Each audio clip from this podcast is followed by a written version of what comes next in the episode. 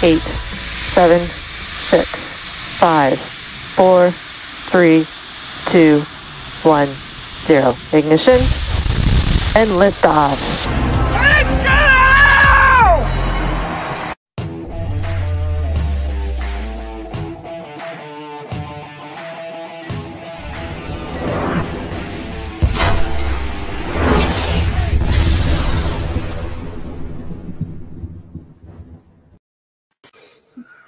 ¿Qué tal amigos? ¿Cómo están? Un gusto saludarles. Bienvenidos a Pausa de los Dos Minutos, jueves de semana 16. Hace mil años, Beto, esta era la última semana de temporada regular. Hoy todavía nos quedan pues tres, esta más otras dos, afortunadamente, y la NFL sí piensa en nosotros y en los fans y en toda la gente. Eh, gracias NFL por darnos estas semanas extra. Lástima por los jugadores que luego se ven muy afectados por lesiones, pero bueno, bienvenidos todos ustedes. Beto, muy buenas tardes. Alberto Espinosa, ¿cómo estás?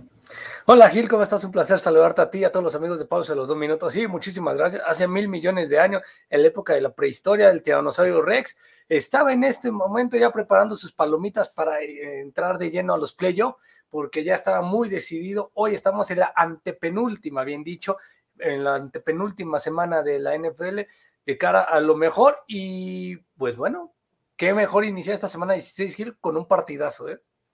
Sí, hay juegos muy interesantes. El de al ratito, al ratito, en una hora más o menos, estará empezando el partido entre los 49ers y los Titanes de Tennessee, que las noticias siguen afectando en el COVID a varios equipos y Tennessee es uno de ellos. Dos linieros ofensivos no van a poder estar, incluyendo ese tackle izquierdo el chiquitín Taylor Luan, que bueno, ese hombre quizá de los mejores tackles que tiene la NFL, así de que pues vamos a considerar esta cuestión para que si le, si le iban a los Titanes previamente, a pesar de que no cuentan con Henry, eh, pues piensen lo mejor dos veces, pueden cambiar su pick porque se ve difícil que sin línea ofensiva todavía pueda mejorar ahí eh, Ryan Tannehill, aunque sí regresa AJ Brown, este receptor abierto, Julio Jones parece que no va a estar, así de que muy, muy dañados los Titanes por muchos aspectos, el COVID, lesiones, etcétera, pero están cerca de eh, poder irse a los playoffs. Pero bueno, ese es uno de los partidos importantes. ¿Qué tal el Buffalo Nueva Inglaterra? ¿Qué tal Pittsburgh, Kansas City? Cleveland contra los Packers. Eh, Arizona contra los Colts. Va a estar muy bueno ese partido. Hay juegos el sábado, el día de Navidad. El domingo tenemos gran cantidad de partidos. Dallas puede obtener su título divisional con un triunfo, y mismo caso de Tampa Bay. De hecho, esta semana, Beto, siete de los, bueno, seis de los siete que quedan de, los, de las divisiones, pudiéramos tener ya campeones divisionales. No creo que se dé tantos, pero puede haber varios. Ya están los empacadores clasificados, vamos a ver los demás, ¿no? Pero vamos a comenzar por el partido, Beto, ¿qué te parece el de San Francisco contra Tennessee? Eh, pues aquí está nuestro previo. No sé usted si quieres comentar, Beto, acerca de este juego. Claro que sí, pues bueno, este se, se, realiza el día de hoy a las 7.20 de la noche en el estadio Nissan Stadium, la casa de los Titans en Nashville, Tennessee. Exactamente esa ciudad tan conocida por muchos de ustedes, por este, Hermanas Gitanas. Si llegaban a ver ese programa basura de TLC, pues sabían que Nashville, Tennessee, de ahí lo sacaban mucho, entonces de ahí lo son los Titanes de Tennessee. San Francisco 49ers con récord de 8-6, los Titanes con un récord de 9-5. La serie favorece a los Niners, 9-5 en el, en el récord, y los últimos dos los han ganado el equipo de Jimmy G, o sea, Garópolo, y los 49. Este, el último juego fue el 17 de diciembre del 2017, hace casi cuatro años que no se enfrentaban, y los Titanes cayeron 23-25 ante San Francisco y San Francisco es favorito por tres y medio punto. Creo que se puede cumplir la línea, incluso creo que la puede rebasar San Francisco. Creo que sí es favorito San Francisco Gil. No va a ser por tres y medio, va a ser por una, por una anotación prácticamente de siete. Para mí, yo creo que gana San Francisco con una diferencia de siete puntos. Eh, Tennessee, lo acabas de decir, está, está dependiendo mucho del señor este, Henry que no está. Hill se ha convertido en ese jugador, este, así como todos los Dolphins y los todos los Dolphins atacan al pobre cito de, de Tua, Así toda la gente en Tennessee está atacando al señor eh, Tannehill, ¿no? Nadie puede confiar en él de que sabe que puede tener buenos partidos, pero también puede tener malos partidos. Entonces va a ser un partido bastante interesante. Garoppolo quiere ya clasificar a, San Francisco y ojo, eh, este, puede ser que San Francisco pueda terminar de división con una serie de combinaciones bastante interesantes que ahorita les voy a decir cuáles son, Gil, pero ese partido va a estar bastante bueno. Al rato mi favorito o mi picks, yo me voy por los 49ers. Sí, creo que los 49ers deban cumplir esta línea, como dices, se ven más sólidos. Este conjunto debe eh, mantener esa racha, ¿no? Que se ha visto bien recientemente el conjunto de los, de los 49ers. Jimmy Garoppolo no está cometiendo errores, está produciendo. Divo Samuel está convertido en un fenómeno, sobre todo corriendo el balón. También lo estaba haciendo por recepción antes de su lesión, pero ahora está haciéndolo de una forma espectacular. Corren bien con Jeff Wilson. Eh, tienen ahí a Elijah Mitchell, que ha estado un poco lesionado, va y viene. Eh, George Kittle ya está de regreso. Está el equipo listo, ¿no? Y en la defensiva, las lesiones que tuvieron ya se están acabando y están regresando en perfecto momento. Y los 49ers están muy metidos en el panorama de la conferencia nacional. De hecho, estarían ahorita clasificados, Beto. Sí, totalmente de acuerdo, Gil. Estarían clasificados, bien lo dices, pero ojo, ¿eh? Pónganse a pensar, va Arizona contra Indianápolis y los Rams van contra Minnesota.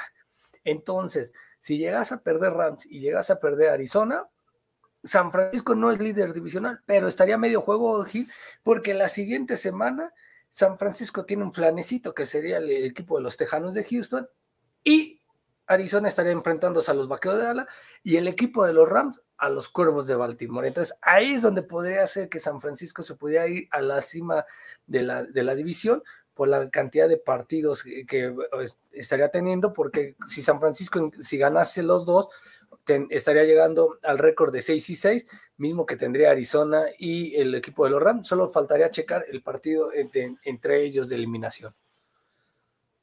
Sí, aquí está, aquí estarían clasificados los siete de la izquierda y los otros, pues otros siete son los que están peleando ese último boleto. Filadelfia, Nueva Orleans están más cerca de Minnesota, bueno, van empatados, pero están ahí a punto de eh, poderse meter, esperando que Minnesota tropiece. Y después viene Washington, por ahí todavía puede alcanzar algo. Vamos a ver, se juega esta semana eh, todo en una visita a Dallas. Y Atlanta, que bueno, tiene un partido con Detroit que ya está eliminado, pero Detroit creo que es más peligroso ahorita que los mismos Packers, ¿no? Entonces hay que ver qué pasa con Atlanta.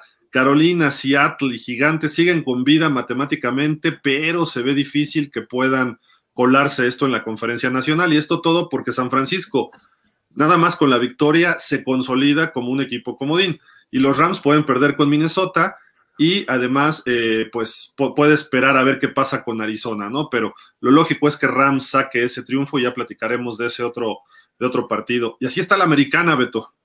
Uf, no, creo que está mejor, eh, está más peleada eh, la, nacional en los primeros puestos. Después ya en la pelea sí hay una disparidad, pero aquí todos están parejos, Gil.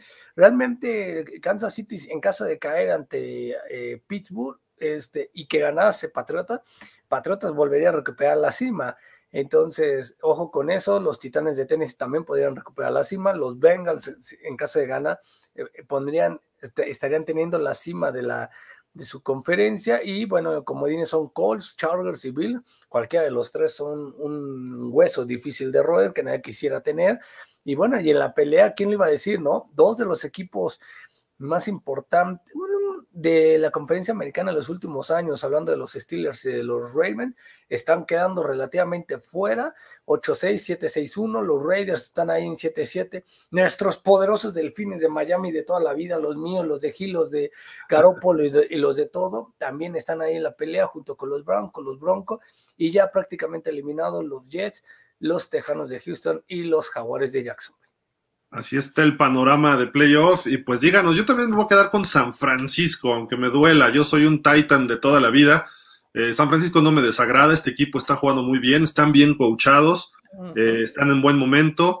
Y me voy a quedar con ellos como por siete puntos. Entonces sí cubriría esa línea de tres o tres y medio era, ¿no? Entonces, eh, por ahí, por ahí se ve bien esta situación. Esto el partido en un ratito, repetimos, a las siete y veinte de la noche estarán los 49ers eh, dando un paso importante hacia la postemporada si es que logran ganar. Y los Titanes también, si ganan, también se empiezan a consolidar, estarían a un triunfo de ganar la división. O que perdiera con Arizona Indianápolis, eso le, valdría al señor eh, y compañía de ya estar calificados a la postemporada y como campeones de la división sur de la americana. Está difícil la combinación para los Titanes, está difícil ganar el día de hoy, pero pues en la NFL Detroit le ganó a Arizona, ¿no? Y, curiosamente, Gil, aparte de todas las sorpresas que puede dar, hoy puede dar la vuelta una, muy, una división muy peleada. Y de la división de la que te hablo, eh, dame un segundo y te digo, es prácticamente la división de los Cardenales, porque si Arizona pierde ante Indianápolis esta semana y los Rams ganan, los Rams son líderes divisionales porque los Rams tienen juego de ventaja con ellos, con Arizona. Ya le ganó los dos a los Cardenales, los Rams. Entonces serían líderes divisionales. Repartieron, ¿no? Repartieron ellos. Creo que sí tienes razón. Creo que sí repartieron uno y uno. Entonces podría ser Arizona, este, los Rams, el líderes divisionales. Hay que ver los criterios en la división como les ha ido. Y quién iba a decir, los Rams que se habían caído a pedazos hace algunos días atrás, pues ya empezaban a recuperarse gracias a Von Miller, gracias a Odell Beckham Jr., al regreso de más, de más Stafford en su mejor momento, etcétera, etcétera. Puede ser una gran división esta. ¿eh? Sí, todavía no se define, ¿no? Y se le abre el camino allá a los Rams, como tú bien dices. Incluso a San Francisco, aunque está un poco más lejos, pudieran darse las combinaciones, pero hay que esperar, ¿no? San Francisco lo que está aspirando realmente es ser un equipo comodín y puede ser muy peligroso. Imagínate visitando a Dallas, visitando a los Bucaneros o a los mismos Rams que ya les ganó, aunque cierran la temporada contra ellos, o los Cardenales, que los Cardenales sí barrieron a los 49ers, se puede poner muy interesante ese, ese duelo de primera ronda de playoff, ¿no? De, de comodines, como se le conoce. Entonces, hay que estar pendientes en lo que ocurra en la conferencia nacional. Y Beto, pues vamos a entrar en polémica, ya sé que me vas a atacar porque no aparece cierto personaje entre estos líderes, pero mira, ahí están los cinco mejores pasadores en yardas de la temporada. Un señor de 23, de 25 años hasta la derecha, luego uno como de 23, luego otro como de 34 y otro como de 34, 33 también, que son Carr y Matthew Stafford. Y luego uno de 44. ¿Qué hace ahí Brady? Bueno, pues demostrando algo que, puede generar suspicacias, Gil. Por lo siguiente que voy a decir. Qué curioso, Gil, que el año pasado, este Tom Brady, previo a todo el playoffs, se salió, salió avante, sacaron la lista de, de jugadores que iban a integrar el Pro Bowl, no salió el señor Tom Brady. Hoy en esta lista de este año vuelve a no salir el señor Tom Brady, ¿no? No, sí está. no. ¿Está, sí está? ¿Brady sí está?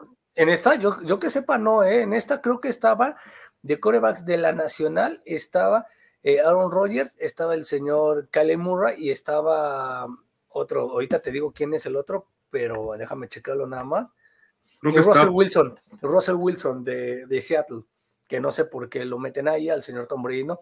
Pero bueno, es una gran carrera la de Tom Brady, 44 años, y bueno, 4.348 yardas, le encanta disparar al señor Brady. Derek Carr ha ido mejorando de menos a más, es su tercera temporada que tiene más de 4.000 yardas, único jugador que ha tenido ese récord hasta el momento en la historia de los Raiders, si no me equivoco. Más Stafford lo conocemos. Creo que más Stafford siempre puede haber tenido números así, Gil, y a lo mejor un par de anillos por ahí de campeón. Creo que el problema fue el equipo en el que estuvo, ¿no? Los Leones de Detroit, que nunca se lo pudieron armar bien. Justin Herbert, la joven promesa del fútbol americano para los siguientes años y que va a ser consolidado uno de los mejores sin duda, está dando batalla, se ve una mejoría del año pasado a esta de Herbert y no se diga Patrick Mahomes, ¿no? Que está entrando a su tercer año y bueno, pues ya está llevándose, está recuperando estos jefes de Kansas City. Oye, ¿quién no aparece ahí, Beto? ¿Quién falta en esta lista? El señor Aaron Rodgers, obviamente, el señor Kyler Murray y 31 corebacks más. Uno de ellos, tu coreback, ¿no? Eh, no creo que nunca lo, lo, lo, creí que fuera a estar ahí. O sea, sigo esperando la disculpa que me tienes que dar a mí y a toda la gente que le vendiste humo, Gil, de que decías que iba a lanzar 88 mil yardas, no lleva ni 10.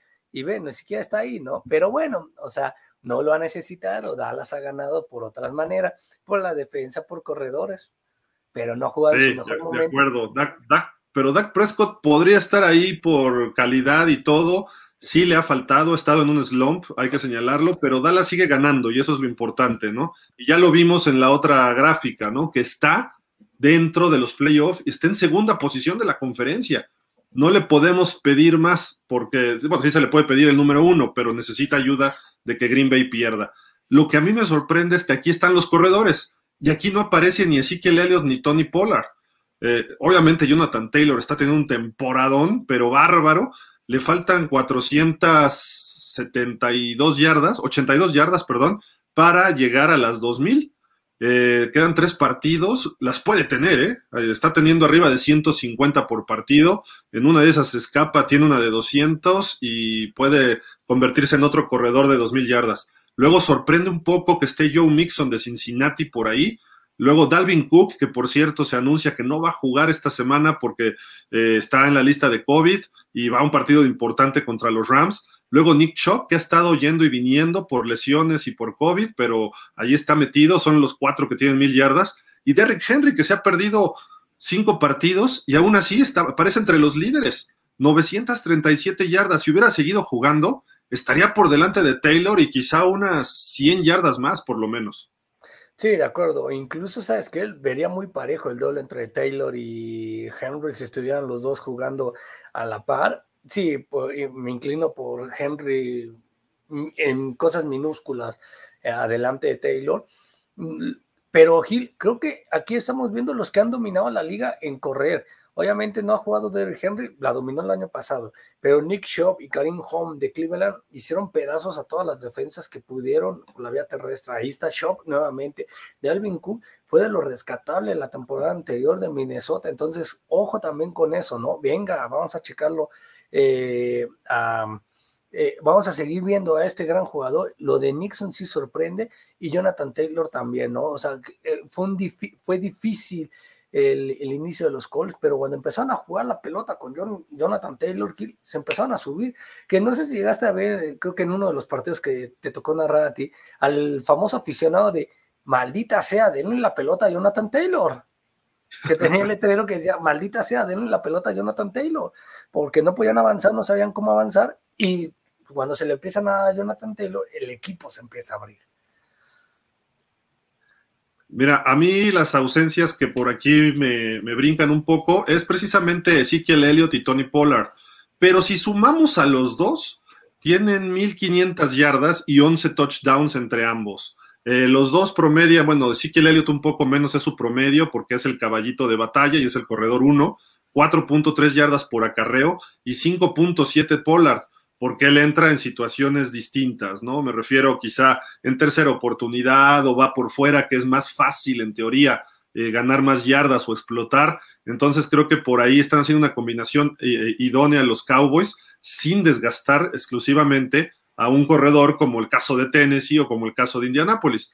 Que si Indianápolis de repente se encuentra una defensiva que pueda frenar a Jonathan Taylor, va a haber problemas para ellos, ¿eh? No va a ser tan sencillo levantarse en un partido así no significa que no lo puedan ganar, porque tienen buenos jugadores en otros, en otros, eh, en otras posiciones, ¿no? Pero precisamente Jonathan Taylor fue el jugador eh, más elegido, más votado, digamos, para los, eh, para el Pro Bowl. Así de que, pues ahí está, ahí está este equipo que me gusta, cómo se está viendo Indianápolis, a ver quién, a ver quién se le quiere enfrentar, ¿no? Porque están en gran momento, ¿no? Totalmente de acuerdo, están en gran momento, Gil, pero bueno, también hay que decir otra cosa, ¿eh? que puede ser que el momento sea, hablando del tema de los, de los corredores de los vaqueros, es que han, tenido tres partidos consecutivos que no han rebasado ni siquiera las 80 yardas. Entiendo que a lo mejor dirán, no lo necesitan y les dan a los dos este, diferentes este, jugadas, eh, pero no no han rebasado las 80 yardas en tres partidos. Entonces, eso ha limitado muchísimo que esté Ezequiel L o Tony Pola en uno de ellos. De ahí en fuera, los demás son unas bestias de, al correo. Ahorita está, me estaba recordando aquella imagen de Jonathan Taylor en el, el partido pasado ante, ante Inglaterra que le dan la pelota. Pasa pues exactamente por la línea de, de scrimmage, por en medio. Se hace chiquito, aunque hasta se ve cómo se hace chiquito, así se hace bolita. Con el balón entre los números así, pasa y parece que nadie lo toca, o sea, se va recto, recto, recto, recto, y de ahí se va hasta las diagonales, ¿no? O sea, es sorprendente lo que nos acaba, lo que nos regala Jonathan Taylor. Creo que sí puede llegar a alcanzar las, las, las 2.000 yardas. No se ve nada lejos, ¿eh? No se ve nada lejos. E, e, es, factible, es factible, puede, puede darse y realmente y pronto. Eh, Beto, ¿qué juegos te gustan para este fin de semana? Híjole, me gustan muchísimos. El del sábado, los dos del sábado son brutales, ¿eh? que también no se pueden perder. Hablando de Green Bay visitando, bueno, recibiendo a Cleveland, Cleveland no se va a sentir mal porque el frío de Cleveland es muy parecido al, frío de Lambo, pero creo que ahí sí les tocó bailar con la más fea a los, este, a los Browns, que sería prácticamente la consagración de la, de, la, de la posición número uno de los Green Bay Packers entonces, bueno, pues ya este Packers recibe a, Cleveland. Ese juego es el día sábado a las tres y media de la tarde, si no me equivoco. Y el que sigue a las siete y media de la noche, 7.20, en, en la Universidad de Phoenix, los Cardenales que vienen de dos derrotas consecutivas, van a buscar a lo mejor eh, trastabillar a los Colts, que si pierden se les puede alejar posibilidades, pero si ganan, ojo con estos Colts. ¿eh? Oye, pero el estadio de la Universidad de Phoenix ya dejó de serlo hace como 20 años. Ahora es State Farm, el, patrocinador, aquel que, este, el que hace los comerciales con Patrick Mahomes y Aaron Rodgers. Este, ah, pero el, estadio es el mismo, no pasa nada. Y, este, y a final de cuentas, pues ahí está el, el partido. Ahorita les vamos a compartir el gráfico de esos dos juegos para también ya desglosarlos como debe ser. Pero sin duda los Browns están jugando todo, ¿no? Tienen que ganar este partido porque se fueron muy abajo con la derrota del, bueno, del lunes, que fue ante los Raiders, que no se esperaba, de alguna forma eran favoritos, pero son de los afectados por el COVID, ¿no? Ese, ese partido eh, muy, muy cambiado de lo que se hubiera esperado para el conjunto de los, de los cafés, bueno, de los Browns, perdón. Aquí está, juegan en Lambo Field, los Packers son favoritos por siete y medio, dos equipos tradicionales, los Packers obviamente de los casi fundadores de la NFL, de, iniciaron ellos en el 21, cuando la, NFL inició en el 20, hace ya pues un siglo, y los Browns que llegaron después de que se eh, separó, bueno, que se cerró la AAFC, la All American Football Conference, donde dominaron con Paul Brown en aquellas épocas, pero se juntan y tuvieron algunos partidos interesantes en los años 50, en los 60 todavía Jim Brown contra los legendarios Packers. Eh, luego se cambian los Browns a la conferencia americana en el 70 y se dejaron de ver las caras, ¿no? Eh, además eran dos coaches legendarios, Paul Brown por Cleveland contra Vince Lombardi de los Packers, pero hoy los Packers es el equipo número uno del NFL, son favoritos, amplios favoritos, le han ganado pues bastante recientemente, sobre todo los últimos tres, pero Cleveland apenas hay que recordar que está resurgiendo, ¿no? Y un tema de hoy, Beto, es precisamente, sale en Sports Illustrated, que los, los Browns pudieran ir por Deshaun Watson el próximo año. ¿Eso qué quiere decir? Que le están dando ya la espalda feo a Baker Mayfield. Sí, es que desgraciadamente Baker Mayfield perdón, no ha demostrado eh, esa negociación para llegar a ese quinto contrato tan anhelado, ¿no? Entonces creo que les ha costado mucho a, los Brown. Creo que no es toda la culpa de Michael Merfield, sino también de, del mal coach que ha tenido Mike, este, en este, este, eh, Stefanski esta semana, eh, bueno, esta, esta temporada, mejor dicho, porque sí, no se ve cómo pueda levantar. Y bueno, creo que es una ciudad complicada, Gil, ¿eh? no cualquiera quiere llegar a Cleveland por la maldición que hay en Cleveland, ¿no? De que el que llega no le termina de, ir bien y sería nuevamente un cambio de coreback en poco tiempo, ¿eh? O sea, el coreback que llega no se mantiene más de tres años ahí, ¿eh? Pregúntenle a John Mancier, pregúntenle a Tim Couch, o sea, a muchos, ¿eh? Sí, sí, sí, sí, la verdad hay cosas eh, difíciles ahí en lo que se refiere a, a Cleveland, Ohio, a los Browns, porque pues a ver, se esperaba, porque fue una primera ronda a Baker Mayfield. En caso de que esto se concrete, obviamente entendemos por qué no le han dado ese contrato, esa extensión de contrato, de su contrato de novato a Baker Mayfield, pero no creo que sea tan malo como dicen. Obviamente le ha faltado dar ese brinquito, pero pues si no tienes los resultados después de cuatro años, creo que sí ya es tiempo de, pensar, ¿no? De decirle, ¿sabes qué? Con permiso, ya no estás para, para más, eh, gracias. Y la directiva de los Browns, pues creo que este partido representa mucho, ¿no? Ya vimos su marca, está 7-7, hay muchos equipos con 7-7, algunos otros con 8-6, está muy competido. Lo lógico es que pierdan en Green Bay. Entonces, si pierden en Green Bay, se van a meter en problemas porque con 7-8 y dos partidos por jugarse, Pittsburgh, Cincinnati y Baltimore en la misma división, aunque Baltimore y Cincinnati juegan esta semana. Y Pittsburgh tiene un juego en Kansas también muy difícil. Entonces eso puede beneficiarles un poco a los Browns, pero no porque pierdan están eliminados, pero esperábamos que los Browns estuvieran ahorita con 10 ganados, no 7, ¿no? Y deja de eso, Gil, no solo que estuvieran este, eh, de líderes de su división, que estuvieran siendo ahorita el equipo de los jefes de Kansas City, ¿no? Que fueran, eh, que tuvieran que definir toda la temporada, toda la postemporada en Cleveland, y han quedado mucho, mucho, mucho a deber esta, eh, este equipo, sí, se ha caído a pedazos entre lesiones, entre problemas de vestidor, pues a uno de ellos, obviamente, lo de Odell Beckham Jr., que ha terminado por costarles también, eh, el, yo creo que el no tener un cuidado eh, necesario de, protocolos de COVID los ha hecho perder partidos y jugadores importantes y que esos partidos también les ha costado. Pero también, ¿sabes qué, Gil? Creo que ha pasado algo. ¿Quién sabe qué ha sucedido? Que en Cleveland parece que juegan también a medio gas o un poquito abajo del medio gas. ¿A qué voy? Tú ves los juegos medio aburridones, etcétera, etcétera llegan a meter 14 puntos o tienen cierta ventaja llegando al último corto los va y se echan a la maca, dicen, nah, qué hueva, ya voy ganando 14, 10, ya no me van a... Le pasó con los Raiders, eh, les dejas un minuto 10 a Derek Carr, porque es mucho tiempo, uno diría, es que un minuto no, no, no, alcanzas a recorrer 80, 90 yardas.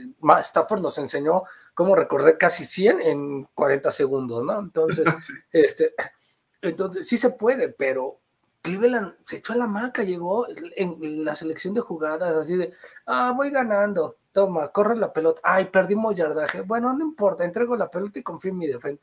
Creo que se, le está cayendo a Stefanski el, equipo a pedazo y si no califican, creo que la opción sí tendría que llegar este de Sean Watson, pero ¿qué pasó si según esto de Sean Watson, según las noticias vendidas por el señor Gildardo Figueroa, la primera parte de la temporada fue que les había dado palomita a todos los equipos menos a los vaqueros de alas. Después pasó todo el problema. Solo había dicho el señor Gildardo Figueroa en, el capítulo 15 de Vendiendo Humo NFL, que si usted lo lee ahí, que se llama de Sean Watson, había dicho que solo el 4 de los tejanos le había dado solo palomita a los delfines de Miami. Y ahora, pues bueno, no ha dicho nada el Watson, pero pues, ahora Cleveland lo va a buscar a él. Y si es así, creo que con Cleveland y con Deshaun Watson sí pueden dar ese plus extra porque va a tener equipo, tiene receptores y tiene defensiva. si llega Deshaun Watson el año que entra, creo que sería eh, muy eficiente. Y sabes qué? Se, se ha lesionado un poco Miles Garrett también, entonces eso no le ha ayudado. Ya Devion Clowney no ha sido, bueno, sabemos cómo es Clowney, ¿no? De repente puede dar un partidazo y luego se pierde cuatro luego se lesiona, luego regresa a otro partidazo y viene el mismo ciclo, ¿no? Entonces, ah. esa es una cuestión de la defensiva. El ataque, cuando estén sus dos corredores, va a ser peligroso, ¿no? Pero por COVID, por lesiones, eh, ese tipo de cosas les ha afectado y corren bien el balón, han tenido buenos partidos, pero lejos de lo que vimos el año pasado. Entonces, a lo mejor este puede ser el despertar, ¿no? De los Browns, irle a pegar a Green Bay eh, yo no descartaría una sorpresa si juegan a lo que esperamos. Y con la presión que viene ahorita de lo de Deshaun Watson sobre Baker Mayfield, eh, en su regreso también, porque él dio positivo, creo que si, si, si, si puede jugar, creo que va a, ser, va a ser un aliciente extra para decir, a ver, si no me quiere, no importa, pero me voy a cotizar mejor para irme a otro equipo, ¿no? Eso es lo que puede venderse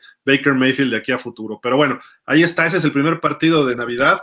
Eh, el segundo este, también está genial, Beto. Sí, no, juegazo, ¿no? Incluso, eh, híjole, yo me atrevo a decir, Gil, no sé si coincidas conmigo, este, ahorita voy contigo, que creo que este es es el juego de, eh, como se le llama, ¿no? El juego de la semana. Y si fuera de Navidad, creo que este es el juego de Navidad. Uno diría, no, es que Cleveland Green Bay también va a ser un partidazo, sí, pero creo que este va a ser el juego de. ¿Por qué? Porque todo lo deja eh, a, lo que se pueda esperar. Si pierde Arizona y gana los Rams, ojo, Arizona puede estar dejando el, liderato de su división y los Rams pueden ser serios candidatos, eh, ojo, serios candidatos. Los Colts están buscando hacerle la chiquita. Los Colts, para mí, tienen en derrotas un par de derrotas que no debieron de haber tenido, se las que debieron de haber ganado. Uno de ellos ante los ante Rotisberger que debió de haber contado. Eh, otra ante Tampa, creo que la de Tampa también se la debieron de haber llevado ellos, cometieron ciertos errores. Carson Wentz está siendo el Carson Wentz que llegó a Filadelfia a, demostrar por qué estaba ahí, que no llega a un Super Bowl porque se termina lesionando, pero fue partícipe de ese equipo armado. Y bueno, pues o sea, creo que este va a ser un partidazo. La serie está empatada en ocho, los, Cardinals han ganado los últimos dos.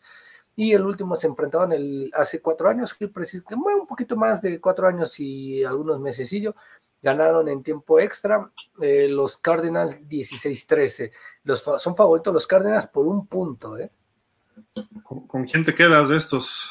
Y yo voy con los Colts por Jonathan Taylor. Sí, yo creo que también, además los Cardenales me da la impresión que se están viniendo abajo, ¿no? Este equipo se, veía venir de alguna forma porque creo que les falta experiencia. Tienen a Kyler Murray que está teniendo un temporadón, sí, pero también está un poco lesionado. Desde el juego contra Green Bay salió como cojeando, se ha perdido dos partidillos por ahí. Eh, cuando pierden se ve cojeando, no, es, no tiene la misma movilidad que acostumbra. Eh, la línea ofensiva no está funcionando bien, aunque James Conner está teniendo un temporadón. Está lesionado de Andre Hopkins. Eh, creo que hay varias cuestiones que hay que analizar ahí con los, con los Cardenales. No, creo que les va a alcanzar para ir a playoff, pero si se descuidan tantito, pierden hoy y pierden la próxima semana contra Dallas, hasta pudieran quedarse fuera de playoff. Eh, dependiendo cómo se den las combinaciones. ¿eh? Eh, no, no me gustaría ver que pasara eso con los Cardenales porque ha hecho una buena temporada. Llegó a ser varias semanas el número uno, pero creo que está un poco complicada la, situación lo que resta de la temporada para ellos. Y si se meten a playoff van a llegar muy, muy este, mermados, ¿no? Entonces, ah, creo que Mm, me gustan más los Rams, sinceramente, para ganar la división. Y creo que Dallas va a demostrar que es un equipo más hecho y derecho en una semana también sobre los Cardenales, porque está más completo. Y además Dallas está regresando en buen momento. Y ahorita Indianapolis, Indianapolis no cree en nadie. Tienen al mejor linebacker joven en Darius Leonard, quizá el mejor de la NFL, habría que cuestionar eso.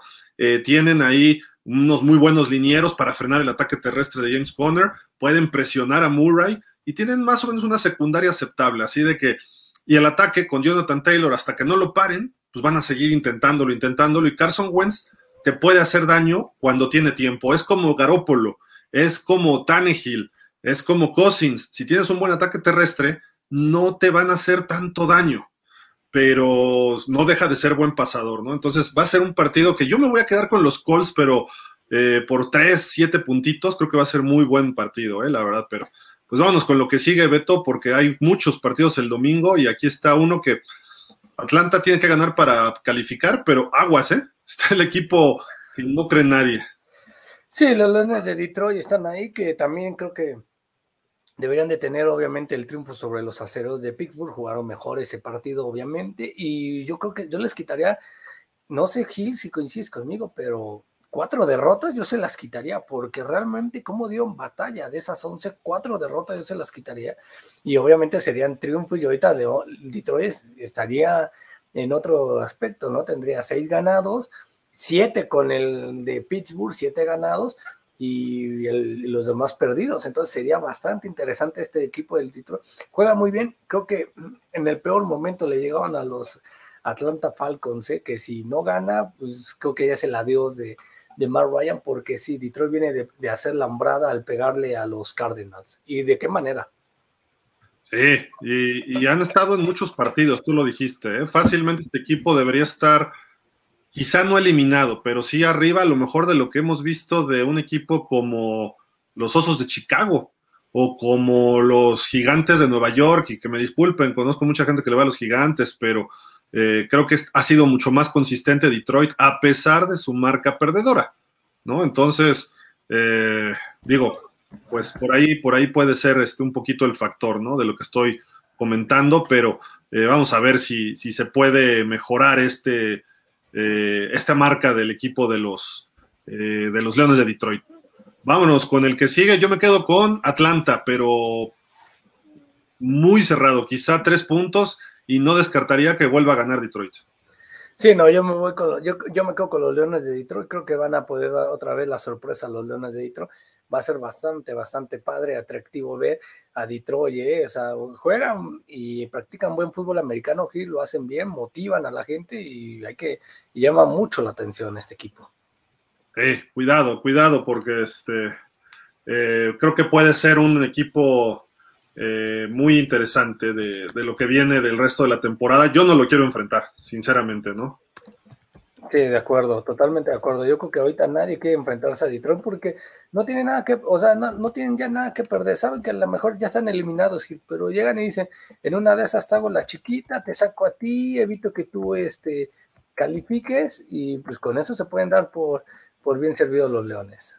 Totalmente, ¿eh? y pueden hacer su temporada pegándole a varios, ¿no? Y Atlanta, si pierde, prácticamente se quedaría eliminado, ¿no? Aunque todavía hay posibilidades matemáticas, etcétera, la realidad es que no es así, ¿no? O sea, con más de nueve, o sea, con nueve derrotas, no vas a estar en postemporada de ninguna de las dos conferencias. Así de que, pues, una derrota más y se pueden ir despidiendo los, el conjunto de los eh, Falcons, ¿no? En la conferencia nacional.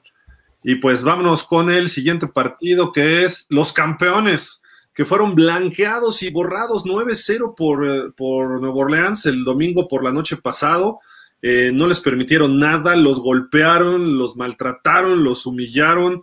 Brady hasta se burlaron de él, terminó aventando ahí un iPad, bueno, una tableta, porque no es iPad, porque iPad es de Mac. Estos son de Surface de Microsoft, creo, ¿no? Es la marca. Ajá este, la destrozó, le hicieron memes, eh, estaba desesperado, se burló de él un jovencito que le interceptó, en fin, todo lo que pasó no le ha podido ganar a los Santos en temporada regular. Claro, todas esas las cambia con gusto por el triunfo de playoff del año pasado, ¿no? Este, Brady sobre de ellos, pero eh, no les permitió coronarse campeones en la, en la división sur de la, de la nacional. Si ganan este partido, automáticamente Tampa ya es campeón divisional pero perdieron una oportunidad que estaban peleando mano a mano con el conjunto de, Green Bay para que los playoffs pasaran por casa. Eh, Green Bay ahorita lleva mano, necesitaría que Green Bay pierda uno y después ver los criterios de desempate, etcétera. Sale amplio favorito sobre los, las Panteras por diez y medio puntos, van de visitantes, eh, los va a volver a ver en dos semanas, pero en Tampa.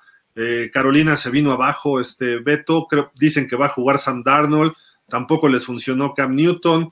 Eh, este equipo se pintaba bien, inició 3-0, ¿te acuerdas? Sí, claro. Y vieron andan 5-9, solo han ganado dos de los siguientes 11. Sí, eh, son de las cosas que raras que se puede decir que suceden en el fútbol americano, en el sentido de que pues, un equipo que estaba bien coacheado, que estaba empezando muy bien, se cayó a raíz de la derrota de ante Dallas. Eh. Llega, recuerden que van al AT&T Stadium, caen ante Dallas y a, raíz de ahí se cayó feo el equipo de Carolina porque eh, terminó por perder varios partidos. Sí llegó creo que a ganar el segundo después de la derrota ante Dallas pero después de ahí ya fue una inconsistencia. Darnold ya no fue el, el, prospecto que se esperaba en Carolina, no se supo qué hacer, Gil, y bueno, pues este, perdió toda la oportunidad Tom Brady, y también, ¿sabes qué?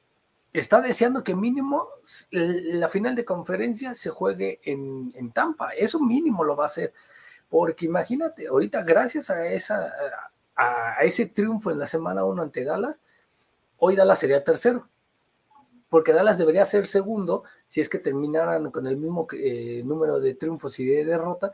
Dallas debería ser segundo y este obviamente el equipo de los de los Bucaneros sería el tercero.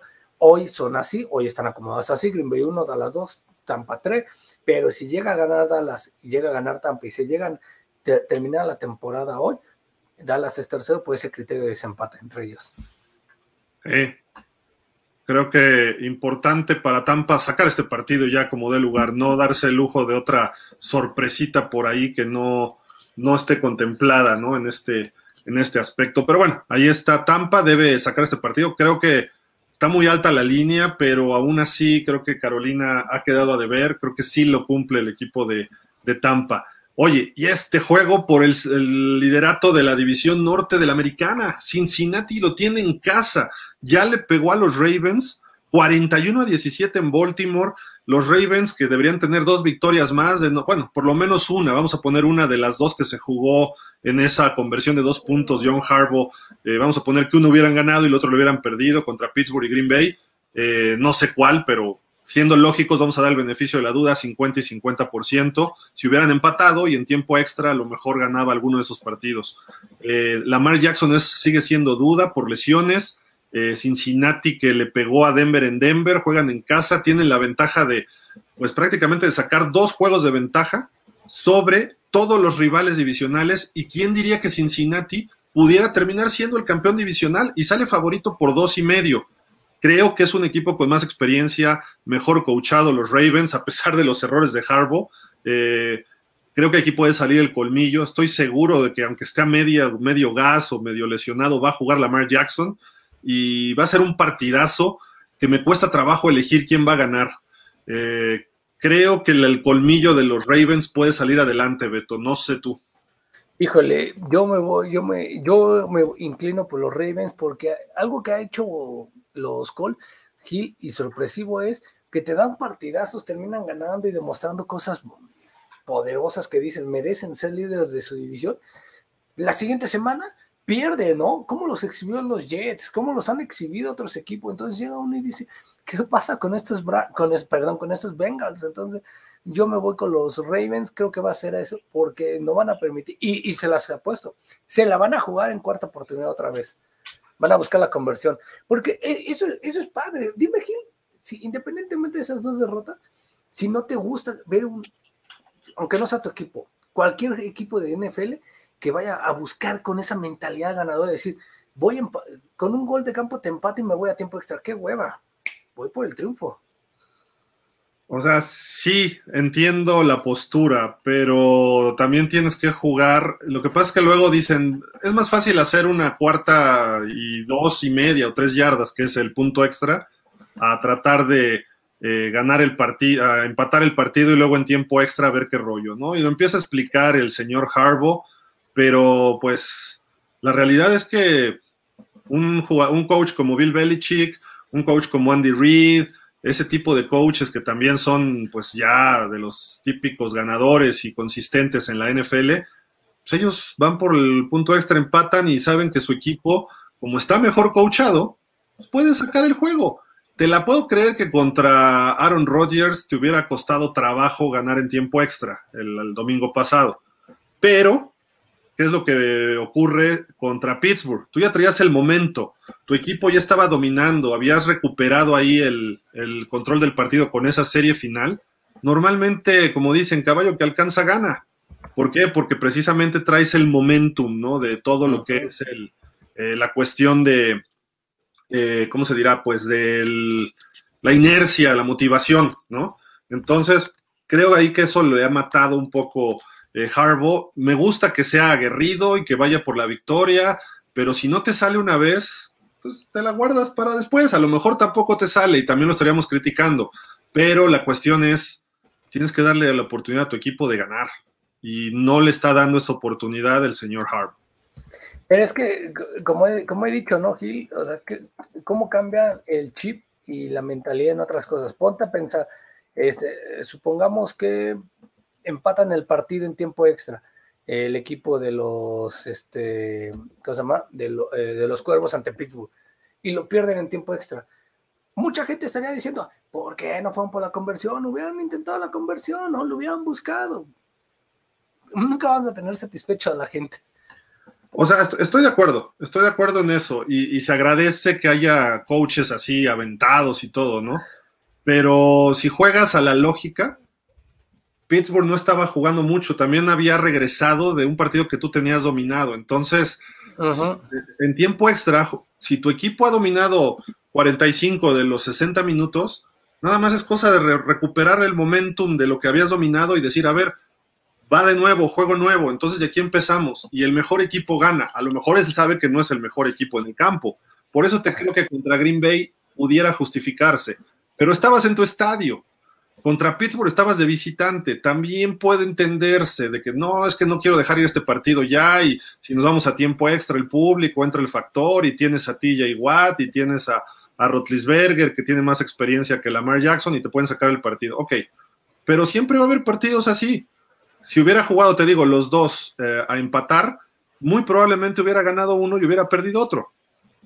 Pero en fin, digo, esa es este, mi opinión, lo que yo he visto históricamente en el fútbol americano desde las grandes e, épocas de Chuck Noll, de Bill Walsh, de Don Shula, que ellos no tenían la conversión de dos puntos, pero a veces era cuarta y dos en línea de gol, y dices, es que si empatamos nos vamos a tiempo extra, si anotamos ganamos. Pateaban el gol de, el gol de campo y se iban a tiempo extra, ¿no? E, eso es lo que hacían pues los coaches de otras épocas, ¿no? Y les funcionaba. Entonces, pues dices, bueno, se puede entender ahora, ¿no? Y creo que esta semana vimos a dos coaches que dejaron ir los partidos eh, de sus equipos por malos manejos. Uno fue Harbaugh y el otro fue Brandon Staley de los Chargers, que es justamente el partido que vamos a comentar, que aquí aunque se equivoque, creo que los Texans no tienen mucha batalla que darle, pero cuidado, porque estos partidos que hay tanta diferencia, es donde pueden venir las sorpresas y los Chargers no necesitan una sorpresa ahorita. Sí, no, los Chargers no necesitan una sorpresa, bien lo dices Gil, y tampoco no le veo que se le pueda complicar mucho los Tejanos, aunque los Tejanos son aguerridos, ¿eh? les costó un poquito de trabajo ahí a, no me acuerdo a quién, que terminan perdiendo, creo que a los a los Cardinals les mm, terminan perdiendo, pero les costó trabajo ahí a los este esa derrota entonces, este, no se ve tan nada fácil. Se ve fácil en los números del récord. Yo me voy por los Chargers, porque obviamente llevan la serie. No es en casa, y, pero los Chargers son mejores todavía de visitante que de, locales. De locales se han quedado de ver un poquito ahí en el Sophie Stadium. Y bueno, son por, favoritos por nueve y medio. No creo que se cumpla la línea. Yo creo que va a ser un poquito menos, pero sí me eh, opto por los Chargers. Sí, creo que tienen chance este, los cargadores de demostrar, ¿no? De que todavía pueden eh, recuperarse de, esa derrota que pues les, va a doler, ¿eh? lo que perdieron con Kansas ahí en su estadio. Estarían de líderes divisionales, en caballo de Hacienda, y la dejaron ir. La dejaron ir los, y el señor Brandon Staley, que según este también tuvo 15 jugadas dentro de la yarda 5 de los Chiefs y no pudo lograr un solo touchdown, ¿no? Eso habla muy mal, muy mal de tu equipo y decisiones en cuarta oportunidad que no venían al caso y se fueron a tiempo extra. Si hubieras metido un gol de campo, hubieras asegurado el partido desde antes, pero eso es donde ay, hay que jugar con las probabilidades y los números dicen y esto. Ahí está, ahí está clarísimo que a veces no tienes que jugar con los números, sino tienes que jugar con lo que debes ganar, ¿no? Pero que se llama corazón de tu equipo y darles las ventajas, aunque sea pequeñitas, sobre todo si avanzaste 70 yardas, pues ya que estás ahí en línea de gol, suma puntos, ¿no? Nueve y medio puntos creo que sí pueden cubrir esta línea, siempre y cuando los Chargers jueguen a lo que saben, ¿no? Nada más, esa es la cuestión. Y ahora sí vienen los juegos buenísimos, el otro equipo de Los Ángeles, este Beto, uf. Uf, va a ser un partido muy complicado, muy bueno. Los Rams creo que van a ganar este partido. Lo siento por toda la afición de los vikingos, que hay muchísima en México. Uno de ellos, el señor Rubén Mosqueira, que le mandamos un saludo. No sé si ya regresó de Minneapolis, pero Este, le mandamos un saludo. Yo creo que los Rams van a ganar, porque los Rams también, como tú dices, Gil, del momentum, traen el momentum. Llevan dos victorias de manera consecutiva, están jugando ya mejor, están mejorando.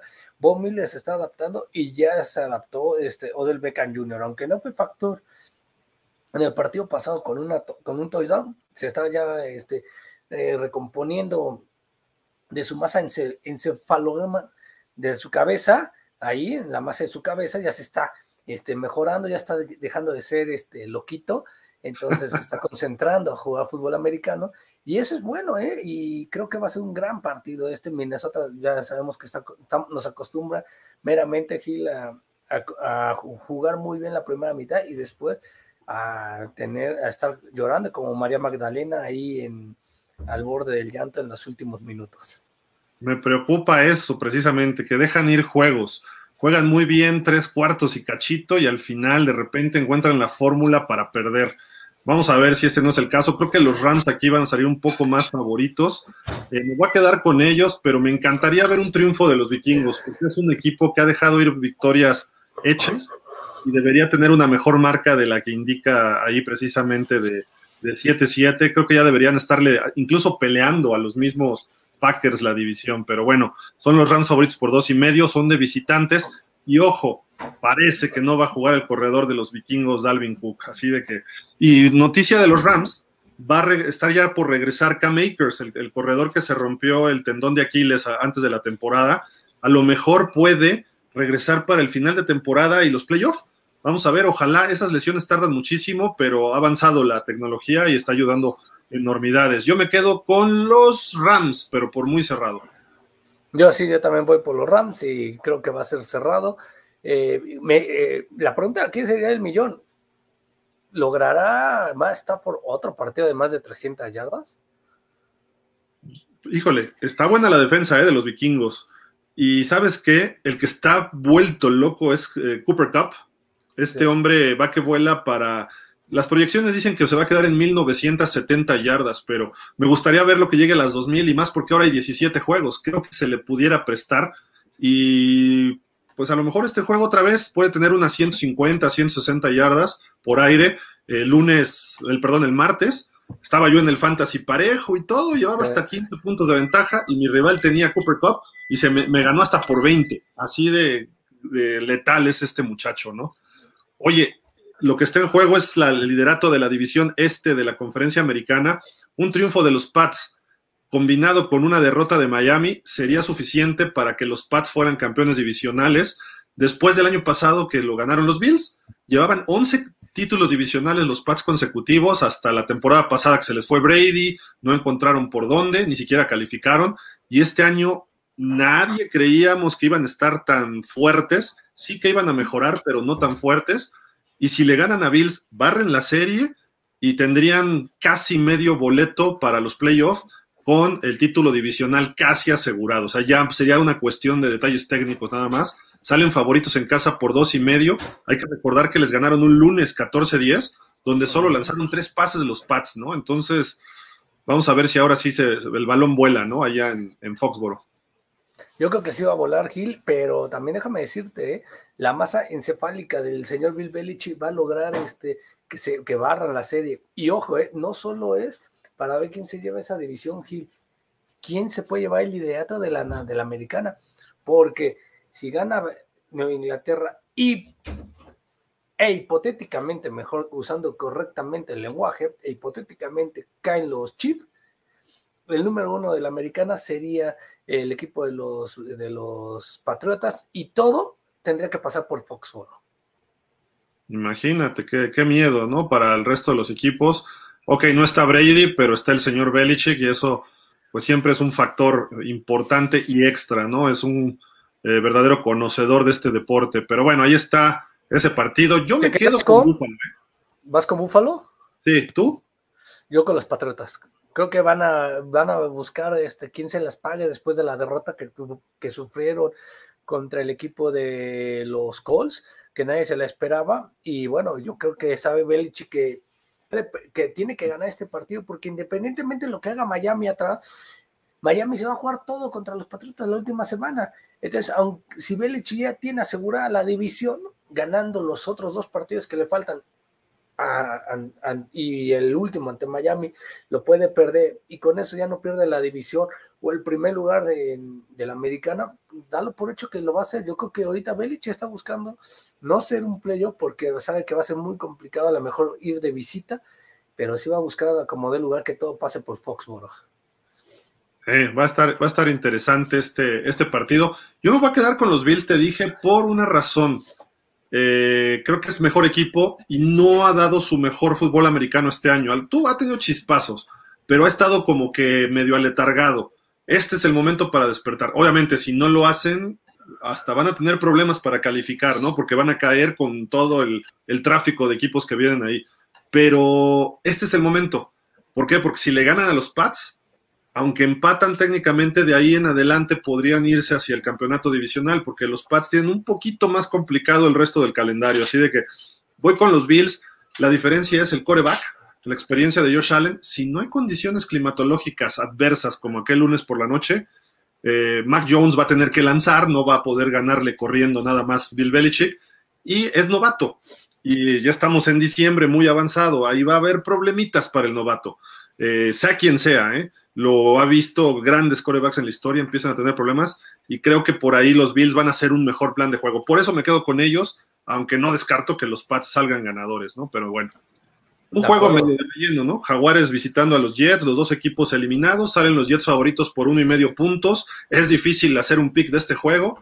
Los Jets, pues, están en casa. Eh, los Jaguares sin coach, bueno, sin coach que era Urban Meyer. Eh, ahorita tienen un interino que es Darren Bevel, pero tienen mejor coreback, los dos corebacks novatos, la selección 1 contra la selección 2. Me voy a quedar con los Jets por estar en casa, pero creo que Trevor Lawrence es un factor muy favorable para los Jaguars. Sí, yo voy con los Jaguares, confío en este equipo de los Jaguares, se han visto mejor, eh, desde que estuvo Urban Meyer se han visto bien, pero bueno, los resultados no se les dieron y creo que van a hacer buenas cosas, van a hacer cosas productivas esta, en, esto final de temporada para los Jaguares. Yo creo que los Jaguares van a, ganar su tercera victoria. Otro partido que, digo, Seahawks todavía sigue con vida, Chicago ya está eliminado, pero prácticamente con esas nueve derrotas Seattle no le va a alcanzar. Eh, salen favoritos por seis puntos. No han jugado mal, pero les falta, ¿no? Se ve que es Russell Wilson y como ha estado, estuvo lesionado, regresa.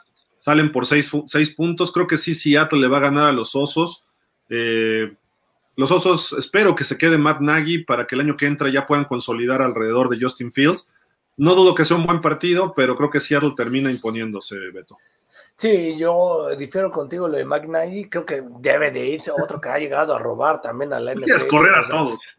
No, pues es que bueno, o sea, equipos importantes como los Osos de Chicago, la historia del equipo de los Osos de Chicago, de los emblemas, de los equipos más longevos de la NFL, Walter Payton, un crack en el cuestión del fútbol americano, en la manera de correr bestial, eh, no merece este equipo. Y McNally ha dejado pasar partidos, lo mismo que Zimmer en, Minnesota.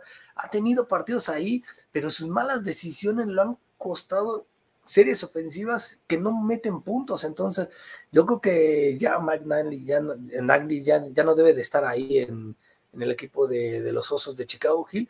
Y bueno, yo me quedo con Seattle, creo que Seattle va a ganar. Eh, yo, te creería más de Zimmer, que ya ha tenido varias temporadas para medirse y este año ha, quedado de ver.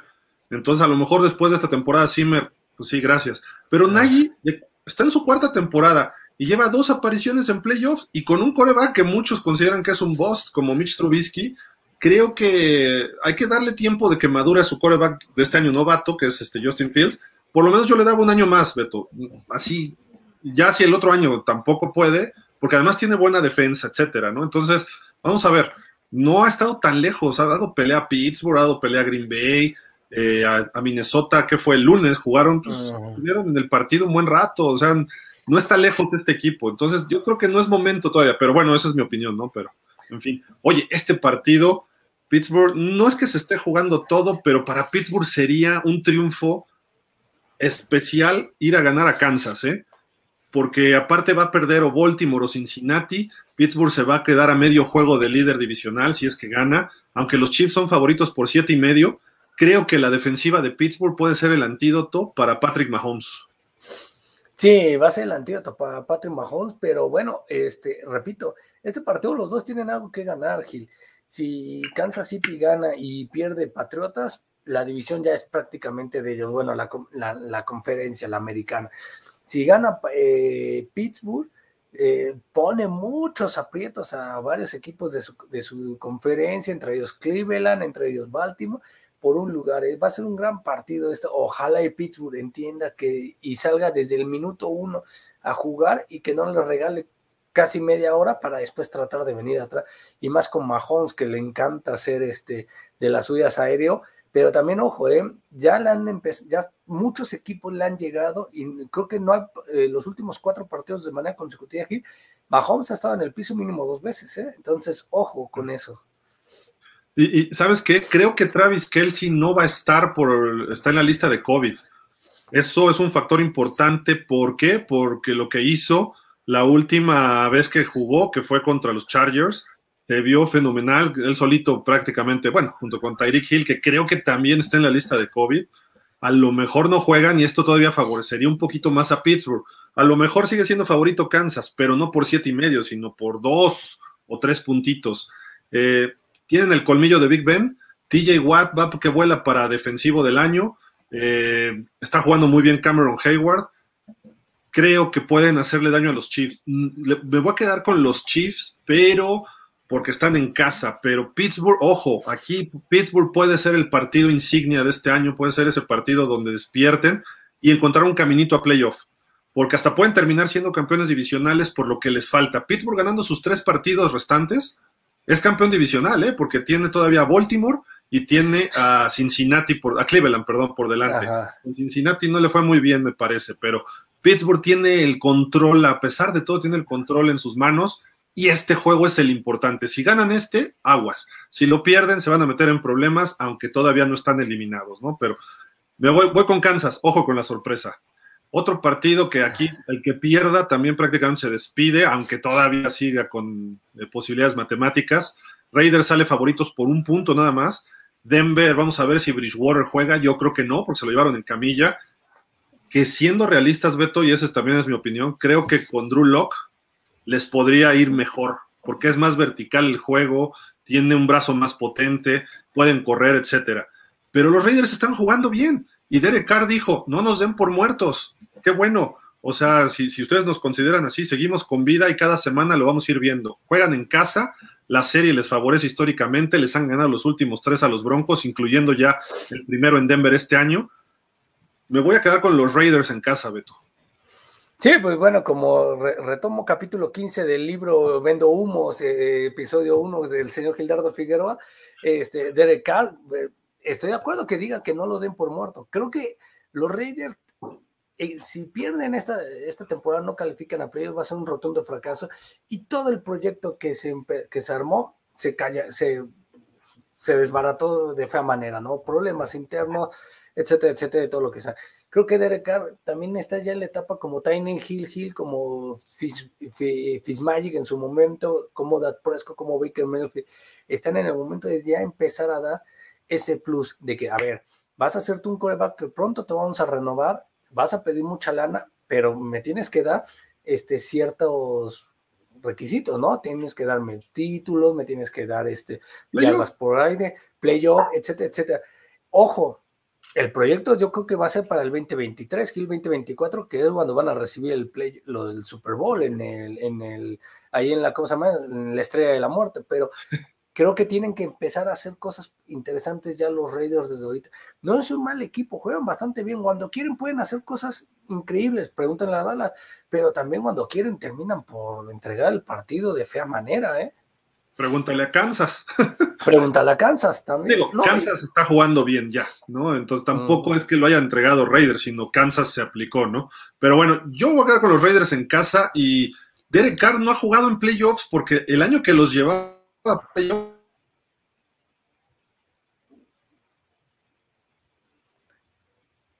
Creo que se cayó el señor Gildardo Figueroa, pero bueno, ahorita a ver si, si regresa aquí. Eh, se quedó friseado. Vean, eso pasa cuando empiezas a vender humo. Cuando empiezas a vender humo de jugadores como el señor Derek se terminan friseando como el señor, este, Gildardo Figueroa.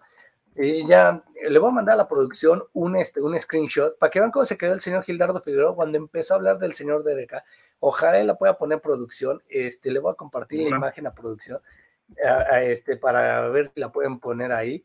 Vean la imagen que me encontré yo aquí, este, que le estoy mandando a producción, para que vean cómo se queda el señor Gildardo Figueroa, sin palabras de él mismo, de, su, de, ese capítulo 15 de su libro que se llama este, Derek Carr, un coreback de otro nivel. el hombre de humo. el hombre de humo, ya se la manda a producción, que la pongan. Vean cómo se queda el señor Gildardo Figueroa cuando empieza, empezó a habar del señor Derek ¿eh? Cuando diga producción que la tiene, que no la ponga. Pero sí, este, adelante, Gil, decías. Oye, eh, pues me quedo con los Raiders en casa y no es humo, Derek Carr. Mira, antes de poner la imagen que me quedé sorprendido, ve dónde está Derek Carr, segundo en la liga en yardas y solo debajo del GOAT de Tom Brady. Le ha ganado a Matthew Stafford, a Herbert y a Mahomes, que son de la misma división. Entonces, y, y con un equipo considerablemente, sobre todo receptores, y con la pérdida de Henry Rocks y esto, creo que un equipo considerablemente menor o de menor calidad. Entonces, eh, hay que empezar a reconocerle, Beto, no seas así. No, yo lo reconozco, yo lo reconozco que ha hecho cosas buenas, pero así como dijo Rafa Rangel en un comentario, ¿qué queremos los aficionados de Dallas? También qué quieren los aficionados de Raiders. Yo creo que muchos fans de Raiders no están contentos con Derek Carr. Sí les quieren y dicen, vamos con él. Ahí estamos viendo, vean la imagen del señor Gildardo Figueroa. ¿Cómo se quedó el señor Gildardo Figueroa cuando empiezan a atacar al señor este, eh, Derek Carr? Así se quedó el señor Gildardo Figueroa. Esa fue la cara, así lo grabó. Muchas gracias a la producción. Eh, no, digo. ¿Vas con Denver? No, yo voy con los Raiders. Ah, Denver, como oye, todo lo que me estás diciendo para cambiar tu pick al final a favor de Raiders. Bueno, está bien. Como yo soy Contreras de ti, voy con los Broncos de Denver. No puede ser, de veras. Ahora sí, te, como dicen, mi mejor vaca se me echó ahí al final. Tanto estás criticando que no, no, no, los Raiders son malísimos. Le voy a los Raiders. Le voy a los Raiders. Yo Raiders. Qué barro. Acuérdate, Gil, que barco, barco que me subo lo hunda, entonces voy con los Raiders. Según dicen. Aquí están tus Cowboys favoritos por 11 puntos. Washington, que ya se metió en muchos problemas con la derrota ante Philly. El COVID también les pegó muy fuerte. Ya perdieron con Dallas hace dos semanas en casa. Eh, regresa Heineke, pero creo que Dallas está listo para cerrar la temporada fuerte. No están jugando al máximo y aún así siguen ganando. Eh, creo que van por buen camino los Cowboys en casa, domingo por la noche.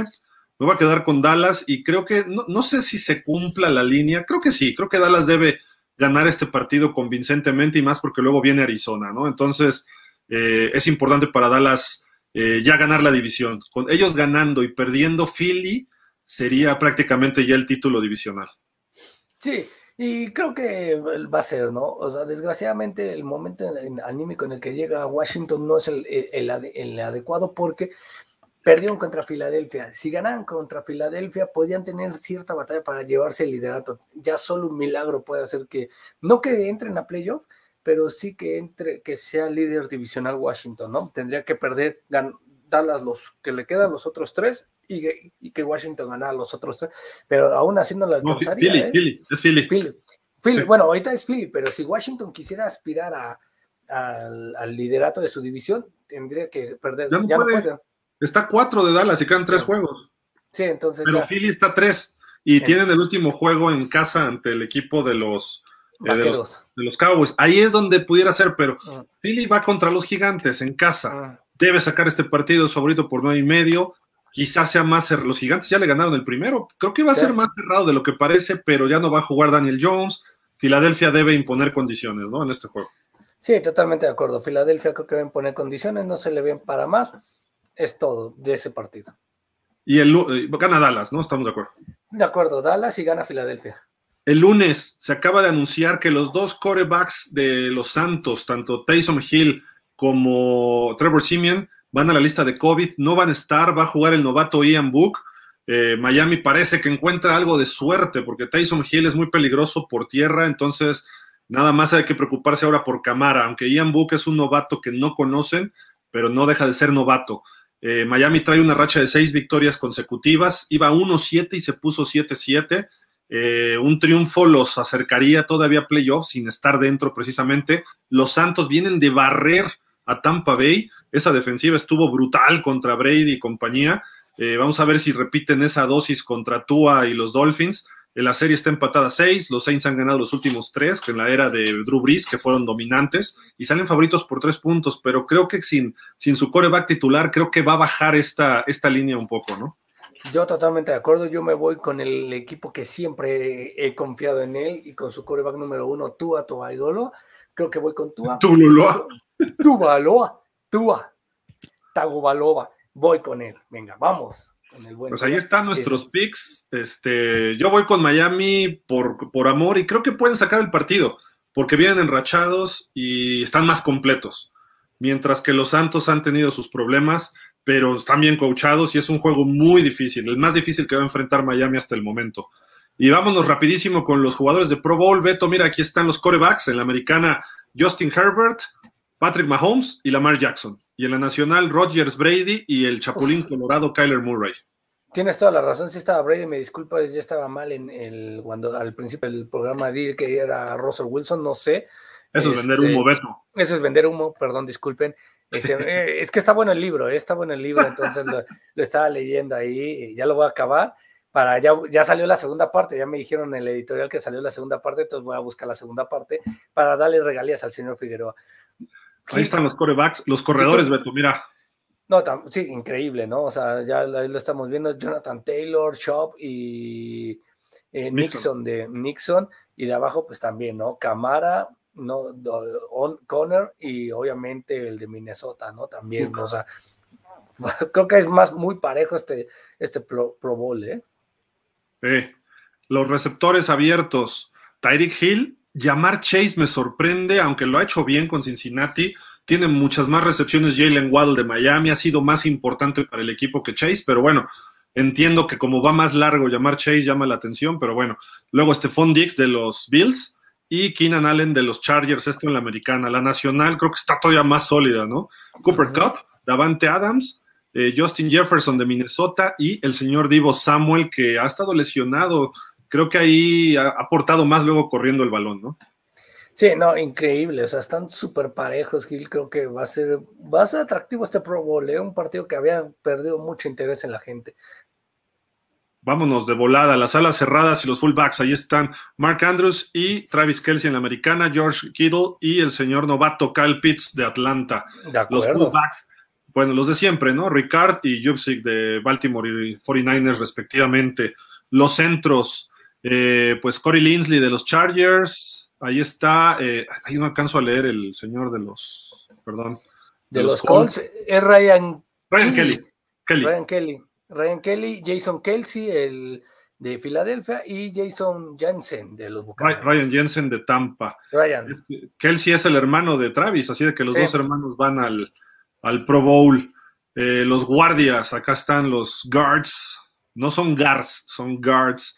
Cuento Nelson, Joel Bitonco eh, de los Browns y está Wyatt Teller. Este, este Teller. ¿eh? Wyatt, Teller de Dallas, eh, Zach Martin, Brandon Sharp. Brandon Sharp y Ali Marpe de los Bucaneros. Sí, bueno, todos ahí muy de acuerdo. Déjame ver, ya me perdí. Acá los tackles. Está el novato, el novato de los Chargers, el señor Rashon Slater, que tiene un temporadón, Orlando Brown, que llegó a los Chiefs, y eh, Dion Dawkins de los Bills. Sí, de acuerdo, y abajo, pues Trent Williams de San Francisco, el señor Tristan Wolf de los Bucaneros y obviamente Tyron Smith de los Cowboys, ¿no? Que también ha sido de lo rescatable en esta temporada de los Vaqueros en la defensiva. Ya dijimos dos linieros ofensivos de los de los este, Cowboys, ¿eh? Sí. Así de que, ojo, acá están los frontales, tanto en la americana como en la nacional, es Wagner, está Clark y está, perdón, no, es, es, Chris Jones, perdón, Chris Jones y Cameron Hayward en la americana, las alas defensivas, Miles Garrett, Max Crosby y Trey Hendrickson, todos estos en la americana. Sí, de acuerdo. Y de la nacional, pues obviamente sabemos que está Aaron Donald, Jonathan Allen, de Washington, eh, Kenny Clark de, los empacadores, Nick Bosa, el gran Bosa de los 49, eh, Brian Burns de las Panteras de Carolina y Cameron Jordan de los Saints. Vámonos con los linebackers, tanto externos como internos en cada conferencia. Ahí está Darius Leonard de los Colts, Denzel Perryman del el equipo de los Raiders y los externos tenía que estar TJ Watt, Joey Bosa y Matt Judon también temporadón de los Pats. Temporadón de los tres eh, linieros por fuera, como bien dices, de la Nacional, Mika Parson, que ha tenido gran temporada, que va para novato del año.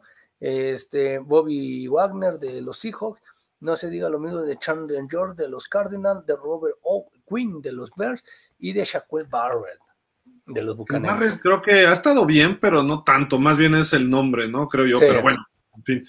Vámonos con los corners, que aquí es donde aparece el único Dolphin. JC Jackson de los Pats y Xavier Howard, el, corner de Miami, Denzel Ward de los Browns y Kenny Moore de los Colts. Sí, y de los de la Nacional, obviamente Trevon Dix de Cowboys, Jalen Ramsey también de los Rams, eh, Darius Slade de las Águilas de Filadelfia y Marshall Latimore de Saints. Ah, qué equipo, ¿eh? Trevon Dix, temporadón también, ¿eh? Los safeties, aquí están, serían primero, vámonos con los free, que la americana estaría Kevin Biar, y luego los strong serían Derwin James y Tyron Matthew, todos muy buenos. Todos muy buenos, como de Derwin James y Tyron Matthew de Chiefs y Chávez, que ya decías aquí, y Boba Baker de Arizona y Harrison Smith de los vikingos, el eterno Harrison Smith. Y lo que serían los pateadores especialistas, aquí están. Legatron, miren, va a estar el señor Legatron. no, hombre, estaría aquí, pero escondidísimo, ¿no? Ahí, ahí están rapidísimo. Sé que es importante, pero destaca Justin Tucker, ¿no? Que tiene el récord de la NFL, lo implantó este año con un gol de campo de 66 yardas. Otro cowboy, Brian Anger, pateador de despeje. Y los especialistas, eh, los de la izquierda le llaman especialista, que son los gunners o hacen alguna otra función en equipos especiales, y del lado derecho son los regresadores de patada. Eh, la votación, los jugadores más votados, Jonathan Taylor, luego Nick Bosa, Travis Kelsey, Kyle Jusic y Trevon Dix, fueron los que más votos recibieron rumbo al Pro Bowl. Así de que, pues ahí está toda la información. Esto fue de ayer, pero por eso los que queríamos recapitular con ustedes. Beto, ya está empezando el partido en Tennessee. No sé si falte algo, obviamente los comentarios de la gente, pero eh, no sé si, quieres agregar algo. No, solo rápido los comentarios. Buenas tardes, frescas. Buenas tardes, Warner Rating. Muchas gracias por estar con nosotros. Este, Brady este año celebra su quinceava nominación al Pro Bowl, otro récord para el más nominado de la historia. Totalmente de acuerdo. Ya lo sueño. No, bueno, bueno. Ya son pesadillas, ¿no? qué bueno que tú lo sueñes, yo no lo sueño a pesar de que no me cae bien, no me cae mal, yo no lo sueño, yo sueño con otras cosas, entonces muchas, con Giselle, exacto. Saludos, caballeros. Gil Nostradolfin, Beto, Mr. Rating, Rafa Rangel, muchas gracias por estar con nosotros, amigo. Este, Bergner eh, Rating dice: Yo sí esperaba dar que llegara a esta temporada a las cuadras. Lleva 3.500 a la fecha 13, juega 13 eh, juegos, pero todavía tiene oportunidad remota. Sí, Compra el libro, compra el libro, empápate un poquito. Compra el libro, espérate, no, no, espérate. Si se le requiere, va a tirar 350, pero creo que no lo va a necesitar el resto de la temporada. No, no lo van a necesitar. por juego me refiero, ¿no? Sí. Drazen Spinochenko, saludos, Beto Nuestra Gil. Espero que nuestros Niners y sobre todo Garoppolo no apliquen el meme que dice: Nunca espero nada de ustedes y aún así logran haciendo referencia a Malcolm, el de medio de la famosa serie español, eh, eh, norteamericana, muy buena, por cierto, y le ganen a los fallidos titanes. Sí, hay, que esperar. Eh, dice: Los brownies son de, no son brownies, son los browns, no los humillen, no sean discriminativos son otro equipo que ya caminó a la milla verde sin un buen coreback, no van a llegar a ninguna parte. Aparte, se les olvidó correr el balón y contra Reyes se vio que no quieren ganar el partido y les dieron la vuelta. Sí, era lo que decía, se han visto muy, muy malo. Eh, eh, con, Raiders Drazen creo que les afectó mucho el COVID porque no tenían a Baker Mayfield, eh, su coach Kevin Stefanski no estuvo. Son factores extra que es, difícil que, que, a lo mejor dices son mejor equipo, creo que sí sea un poquito mejor equipo que los Raiders, pero les afectó. Vamos a ver si pueden recuperarse contra Green Bay. Lo veo difícil, pero bueno. Sí, se ve difícil. Eh, Oscar Manuel dice saludos para el panel, buenas noches, gracias Oscar por estar con nosotros. Dresen dice va a estar muy bueno el, ese de Cardenales contra Potro, espero que retomen las victorias de los Cardenales y se vayan dando las combinaciones para mis atunes, aunque nuestra Gil diga que le ganamos a puro malito, yo creo que dentro del de Cocorito está feliz de que va bien el equipo, sí, exacto. Y también el señor Javier. Ahorita se le ha ganado a equipos pues con marca perdedora, excepto los Ravens y el, el primero de la temporada los Pats. Pero no importa, tienes que ganar esos partidos también.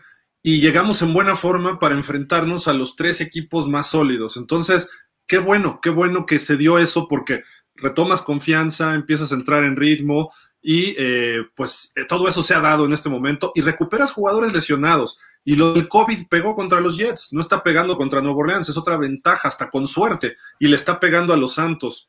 Digo, está mal que se diga, pero es suerte para un resultado del equipo, no porque le vaya mal a estas personas, ¿no? Totalmente de acuerdo.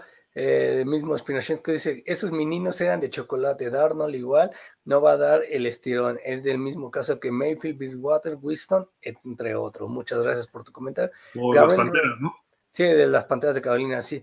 Eh, Gabriel Rodríguez dice, si terminan en un triple empate Dallas, Tampa y Ra o Cardinales, ¿qué equipo? Dallas queda como segundo por los criterios de desempate porque Dallas termina con más victorias en la conferencia nacional. Sí, eso es cierto.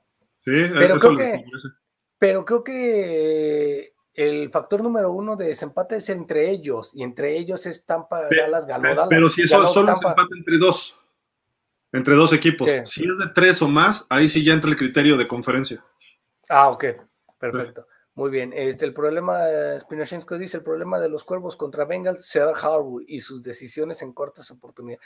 Ah, no creo que sea esa, pero bueno. Déjate en cuartas, en conversiones de dos puntos. en conversiones. Gabriel dice, recordemos a los corners en el partido contra Pittsburgh, se lesionaron y el, y el penoso o el menso, que él pensó que en tiempo extra sin corners era un riesgo. Sí, bueno, eso es, sí, sí, sí, de acuerdo también. De acuerdo. Eh, Cam Akers cerca del regreso al campo, podría contar con él en playoff, sí, totalmente. De acuerdo, gracias. Sí, de los Creo que se puede jugar a cuartas cuando tiene ese tiempo, pero no una cuarta para ganar un partido. Si es para empatar, creo que el plus eh, de un partido y le da la emoción del juego porque ahí ves por qué vas, ¿no? Si juegas en cuarta para ganar es porque creo que no tienes confianza en tu equipo, porque puedes replantear y hacer modificaciones, pero bueno, es una opinión nada más. Muchas gracias. Ya notaron los 49ers, ¿eh? Touchdown. touchdown de los 49ers 7-0. Eh, Werner Rating dice a reserva del clima, voy Bill. Hazme caso, Werner. Fuiste la, primera vez a los Bills. Se te humilló. No voy a decir nada, nada más. Pero bueno, está bien. Este Gabriel Rodríguez dice, pero siempre un partido importante, Allen no del ancho. De acuerdo. También ese es el problema. El próximo año Russell Wilson ya no estará en Seattle. Hay rumores de que los gigantes lo quieren. Lo quieren los gigantes, lo quieren muchos equipos. ¿eh? Va y Denver son los tres más recientes que se ha hablado de él. Qué bueno que ya cambiaste de decisión, Nostra Gil, en el Pats contra Bill. Deben de ganar sí o sí Búfalo. De lo contrario, sería fracaso de la temporada debido al trabajo del año pasado, ya que ganaron la división y estaba proyectada la temporada para ganarla de nuevo por la renovación de los Pats y el lento avance de Miami. Pues sí, pero pues Ah, pues, no, va a ser fácil para Búfalo, ¿eh? No está jugando bien, esa es la realidad. Si juegan a lo que pueden, deben ganarle y fácil a los Pats. Kelsey Hill y el pateador de COVID, eh, y el pateador con COVID, Mahomes pasa a Kelsey y, el 80, y a Hill y el 80% de sus pases. recordar lo que pasó con Cleveland contra Las Vegas y voy Pittsburgh. puede ser, puede ser Pittsburgh, sí. sí. Derek Carr no es malo, lo pusieron en la gráfica del principio, uno de los cinco con más yardas en lo que va la temporada. Bueno, o sea. ¿Qué huele, Beto? ¿Qué huele? Los vendedores de libros están buenos ahí. Este, jaja, te pasas, Beto. Me recordó nuestra Gil a Homero Simpson cuando despega la Venus de goma del pantalón de una chica. Oye, no. No, lo vi. Eso. ¿Qué, pasó? búscalo, búscalo. Eh, busca el video. Le quitan la Venus de, goma en el trasero de una chica y entonces se, le, arma el pancho, no el pancho, pero se arma de abuso sexual, etcétera, etcétera. Pero cuando pasan el video, cuando pasan el video, se le eh, pausan Homero en una en la televisora que está buscando la, disculpa, lo pausan y se queda. Así como te quedaste tú. Eh, así me quedé. Así te quedaste, por eso lo decía aquí este Spinochenko, muchas gracias. Dice, aunque Nuevo Orleans trae coreback novato, la defensiva va a estar muy dura. Se debe cuidar tú de Cameron por ese lado ciego. El corredor y el ala cerrada deben cubrir ese lado para que no vayan a lastimar. Si Miami establece su juego terrestre, le van a ayudar mucho a Tua para que tire pases de dos yardas y establezca series ofensivas largas. Bueno, si para ti son series ofensivas largas de dos, está bien, porque pues tenga todos los que tenga. Sí, pero tiras 98 pases de dos yardas y avanzas las 98 yardas. Exacto. Y el último, no sé cómo tomarlo, si como bot, insulto. Ah, pues es un bot. ¿Pagas la renta? ¿Pagas la renta? Porque ahí dice rent, ¿vas a pagar la renta? Venga, paga la renta. Paguemos la renta. Beto, pues muchísimas gracias. ¿Ya no hay nada más pendiente? No, ya no. Listo, señor pues vámonos, ¿no? Porque, déjenme ver, no, no hay ninguna noticia extra. Ah, pues vámonos. Ya empezó el partido, repetimos. Ya tiene el balón Tennessee. Ahorita vamos a abrir un link para estar ahí comentando con ustedes. No sé si va a estar Beto, pero ahí voy a estar con ustedes yo platicando y este, a ver quién más se incorpora de pausa. Pero bueno, Beto, como siempre, muchísimas gracias.